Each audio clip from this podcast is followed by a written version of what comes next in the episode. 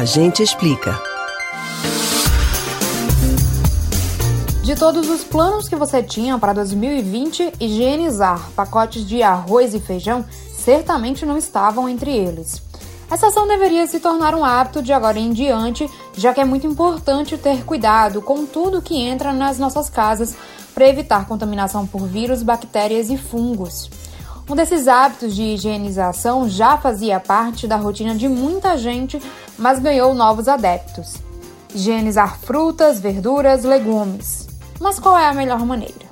A mais utilizada e mais barata é misturar duas colheres de sopa de hipoclorito de sódio, mais conhecido como água sanitária, para cada litro de água. E a limpeza consiste em três etapas: lavagem, sanitização e enxágue. A lavagem deve ser feita com a água corrente e sabão ou detergente. No caso de folhas, você deve lavar de forma individual. Depois, coloque os alimentos na solução de água com a água sanitária. Essa etapa é chamada de sanitização e resolve o problema microbiológico. Mas aí cria um problema químico porque não podemos consumir os produtos e alimentos com os produtos químicos neles. Então é necessária a terceira etapa, que é a de enxágue. Devemos enxaguar bem os alimentos. Esse processo de limpeza em três etapas é parecido para todos os alimentos. Usar detergente é eficiente, mas exige cuidado porque ele pode penetrar no alimento. Tenha bastante atenção com frutas como pera e maçã.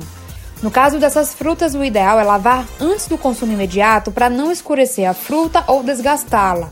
Você também deve fazer a limpeza correta daquelas frutas que não consome com a casca, como banana. Você pode borrifar a solução de hipoclorito de sódio com água, mas quando for consumida para não escurecer ou estragar a fruta. Lembrando que deve enxaguar bem. A banana tem o mesmo problema da pera.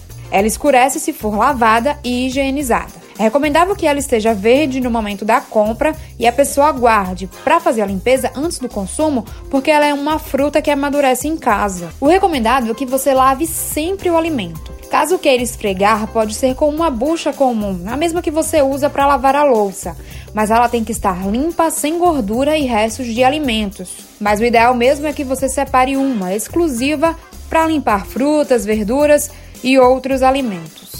E será que os ovos também devem ser higienizados dessa mesma maneira? O ovo tem uma película protetora e quando você lava pode propiciar a proliferação de bactérias. A orientação é que você passe um pano e só lave um pouco antes do consumo. Ele pode ser lavado com detergente, mas você precisa enxaguar bem. Se já tiver o ovo comprado com a embalagem, higienize a embalagem com álcool líquido 70% ou com água sanitária, borrifando sobre ela.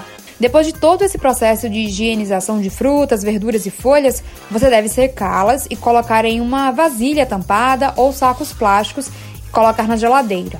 O mesmo vale para outros alimentos que você compra no supermercado, como latas, potes e caixas. Você pode ouvir novamente o conteúdo do Agente Explica no site da Rádio Jornal ou nos principais aplicativos de podcasts Spotify, Google e Apple Podcasts. Camila Brandão para o Rádio Livre.